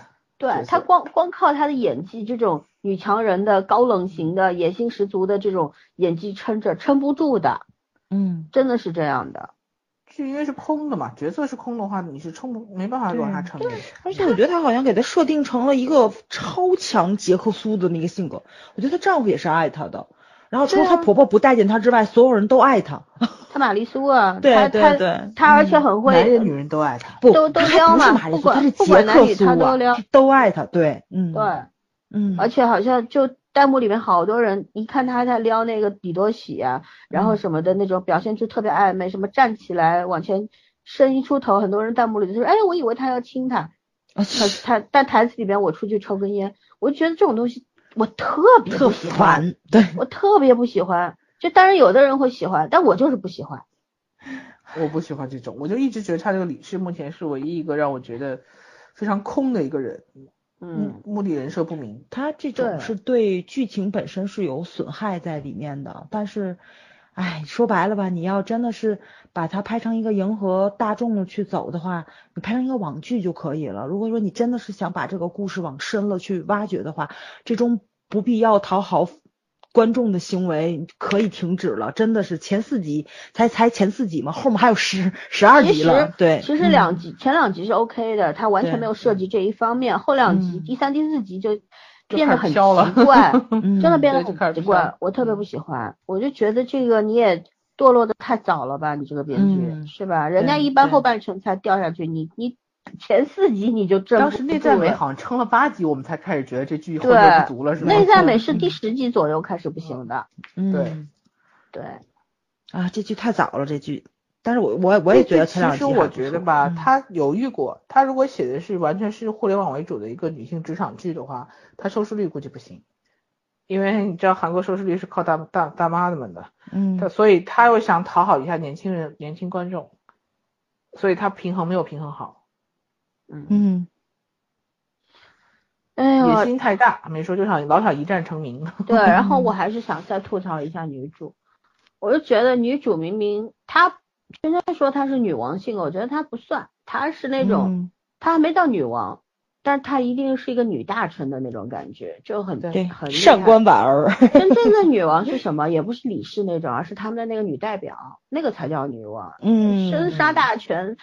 在手里边，在我手，呃，弄死一个人眼睛都不眨，然后什么东西都是我以我的利益为出发点，我才不管你们怎么想，这叫女王，对吧？你具备这种气场了已经。然后女主是你是她婆婆，不是不是，我是说他们那个那个独角兽的那个代表，她婆婆也足够女王了。啊，对，那个也是。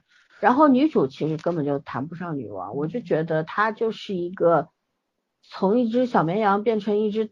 大老虎的那种状态吧，然后，但是他，你看受到刺激会浑身发抖呀，不知所措呀，然后看到是听说这个李多喜扮演的这个，哎叫什么来着？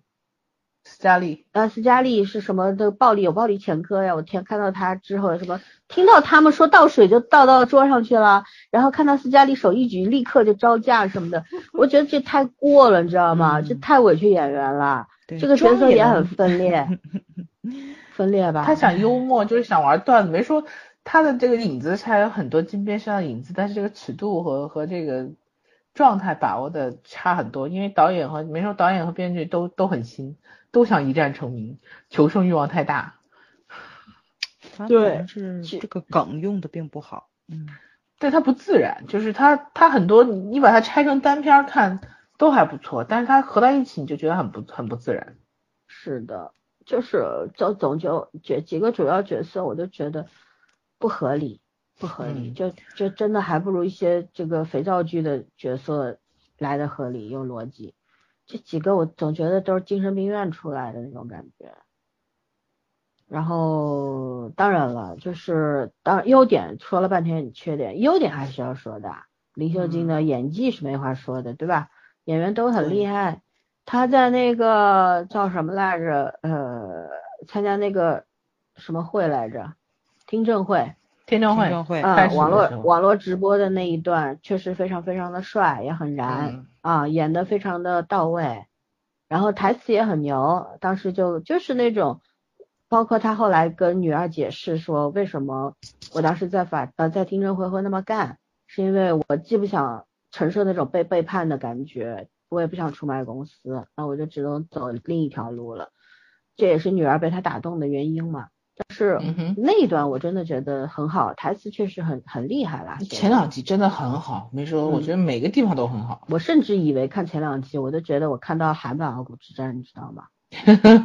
杀气重重那种感觉，然后有头脑有手段，啊，这就是我最喜欢的女性呀，嗯，对吧？我也可以接受他谈恋爱，因为我觉得再强的人也需要一个依靠，需要一个肩膀，对吧？但是你需要自己的生活方式，嗯，对你不能写过头呀。如果你这人人物总在极端里面跑来跑去，这哪受得了呀？嗯，是吧？啊，好吧。下一条是啥来着？咱，最后一条了，好像是最后一条。最后一条，终于要谈完了。网站的影响力来自于用户，作用于用户。任何情况下，哦，不对，读错了。外延聊一下，看到下一条去了。外延聊一下你看过的各种影视剧，最喜欢的女性领导者的形象，戴安啊。对啊，我我我我喜欢这种，就是。刚其实都说过了，就有有自我、有主张、有思想、有能力，但是也很尊重自己的私生活，保留自己的生活空间的这样的人，我也在努力成为这样的人，就是这样。嗯嗯，很好很好，鼓掌鼓掌。嗯，还没还没做到，会努力去做的。你们嘞？我喜欢那个有点类似啊，那个叫什么？Suits Suits 里面的 Donna，嗯，金装律师里面 Donna，其实他他那大老板是女，也是也是那种女强人嘛，但是呃太爱玩办公室政治，我就不是很喜欢，你知道，我喜欢女生风格大气一点。其实 Dan 虽然是作为那个叫什么来着，他那个 Harvey 的的的那种助理嘛。但他其实我觉得他内心是个很女王风的，就是他喜欢 Harry，，但是他知道哈维是那种，就是在在在花丛中游荡的那种个性嘛，所以他宁可保持一个就是工作上的关系和朋友的关系，然后就做事情还有自己的那那一套准则。我其实觉得我很喜欢他那个性格，当时，就不管你是什么职位、什么职业，我觉得最重要的就是你知道你自己在做什么。嗯嗯。OK，小人呢？嗯，可能我到目前为止最喜欢的女性上司应该是零零七的女上司 M 女士。啊，对对对，然后就是优雅，然后该狠的时候又很狠，然后面对威胁也并不惧怕，而且是绝对信任自己的属下。对，所以我觉得像。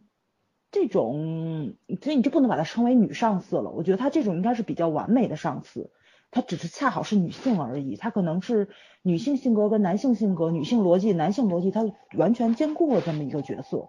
她只不过恰好是一个女人来扮演的而已。嗯，是就是比较完美的这么一个，因为你能看到她有那种军队的纪律性，然后这种这种军人的对吧铁腕儿那种政治家的风范，因为她。又听命于女王，又有骑士风度在里面，所以中，然后对手下这个信任感也是很完备的。然后这种人，你不管是放到这种特工类的，还是放到政治类的，还是放到其他的行业，我觉得他完全都能胜任的这种。对，嗯嗯，很完美。但是我觉得现实中是不可能出现的，只能在零零七里面看一看了。对，反正我零零七，我觉得最完美的配角应该就是 M 女士，我觉得她比零零七还要帅。嗯嗯。嗯，是的呢，是的呢，对，唉，所以你要说女性意识的话，可能很多作家很早之前就具备了，对吧？他会把一个很强大的形象设计为女性，其实就是一个他自己可能内心上的一个投射，在他觉得这个东西可能不能放在男性身上，对他觉得女性就是很完美的一种形象，嗯，这很就是其实女性的在人们概念当中非常强大的完美的形象就是。拥有是比较中性的，它不是偏女性化，也不是偏男性化，它是中性的，它是男女最强的一些特质特质的一个结合体。没错，嗯，对，其实这个是这样的，其实男性也是一样，你要求的完美男性其实也是中性的。对，对，需要温柔，对吧？需要体谅，对，嗯，但是很难嘛。很难在中性这件事情上，大多数人会跑偏吗？对吧？只是追求那个呃外表上面的中性，而是忽略了说精神世界的呃思维方式上面的等等等等，就没有就只是追求这个啊女生嘛头发短一点，男生嘛头发长一点，裤子紧一点，对女生呢衣服衣衣服越来越大，然后男生的衣服越来越小，这什么呀都是。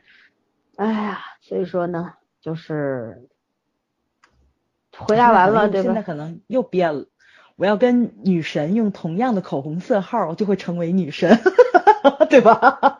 这种营销手段不也是用的很那什么吗？嗯，这种营销手段非常的唬人。没错，没错，没错。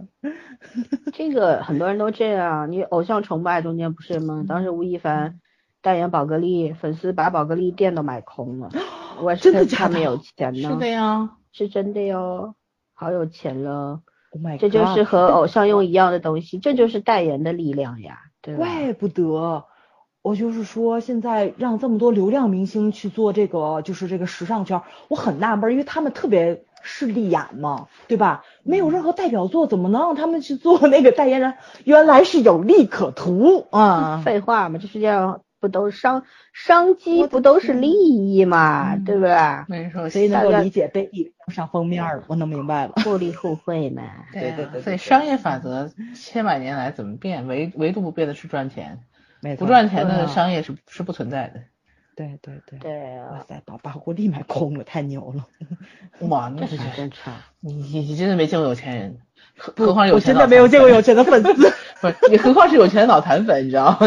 脑残粉是可以倾家荡产为偶像的。那我就不买偶像的周，所以你不是代言啊？我买不起，没钱。对，哎，主要是穷。我要我要很富有，我也干呢。是这样子，就是自己什么，就是自己所有的都会都为了偶像都都可以掏出去的，所以你肯定不是脑残粉。就我们家黄景瑜代言迪奥，我觉得这个可以，我还是买得起的。但是你要再贵一点就不行了，再见。他要代代言个什么，就豪车，再见，买不起。对，所以这东西还是要粉丝的这个实经济实力说话的啊，没没钱白瞎。就想起老孙那天说，都开玛莎拉蒂。对啊，这剧里边对还要吐槽，为什么都开玛莎拉蒂？一个创业者。一个公司，对，这这代言的太多了。前一什么剧来着？女主家里穷的，就是他妈他俩就是为了吃饭的钱都要吵几架的那种，然后用那个戴森的吹风机嘛。嗯，人家分期付款买的，每个月只还二十块呢，真是的。不可能，每个月还二百还是可以的。对啊，还十二个月嘛。嗯。我只能说韩国戴森有那么便宜吗？不是三 W 里边这个真的全全线玛莎拉蒂这件事情我也是不接受的。你要全线宝马我还能接受一下，嗯，对吧？你全去买法拉利这我不接受。我那天不是在二群问吗？我说我天呐，一个互联网高管这么有钱吗？太夸张了吧？就那种韩国好像一直在吐槽进口车有多贵，对吧？他们好像是重税。对啊，都贵啊。开企业很牛了也是，嗯。这代言也也不能随便带嘛，你要是就像以前对吧？这些这高管什么开个沃尔沃，我觉得开个奥迪，我觉得都是 OK 的。嗯，对，你你这开这个有点过了。对，或者是你把这个换成 TVB 香港，那我们也很正常，香港满街都是豪车，对吧？这也很正常，我们能理解。可能不是啊。哎，说真正创业者要天天面见那个什么融投资人的，所以一定要用好的。没有啦，创业者一般都不会开这种车，他会开商务的多一点嘛。他开这种车的话，人家会查他到底有没有好好在管这个。就像就像我我哥们儿他干活的时候，呃，就是这个上班的时候开的是七六零宝马的，然后下了班他就开他的剪刀门去了，小牛。这这这是不一样的，因为你的现在你所处的环境不一样。对，嗯，好吧，我们讲完讲远了，回头人家说你哥们怎么这么有钱？真的假的？然后就想说，老孙把你哥们的那个微信推 有有有 有人一定会说说真的假的？你还认识这么有钱的人？哎，我就认识，谢谢你。好吧，那就这么着吧，咱不聊了。嗯，推荐大家去看吧。如果真的烂尾了，别怪我们啊，我们也没。对对对，才能出四集啊，真的很不稳或者是你看四集就看你看那个前两集就可以了。前两集就可以了，因为它其实里面提出的一些思考是不错的。对对，不错的。其实真真的是我们处于这个互联网时代呢，我们是需要去思考的，不要盲从，不要盲从就要开始思考嘛，对吧？他提供的一些一些讨论的点是很好的，光冲这个你也值得去看一下。是的，嗯，那到这儿吧，不聊了，拜拜。好，晚安，拜拜。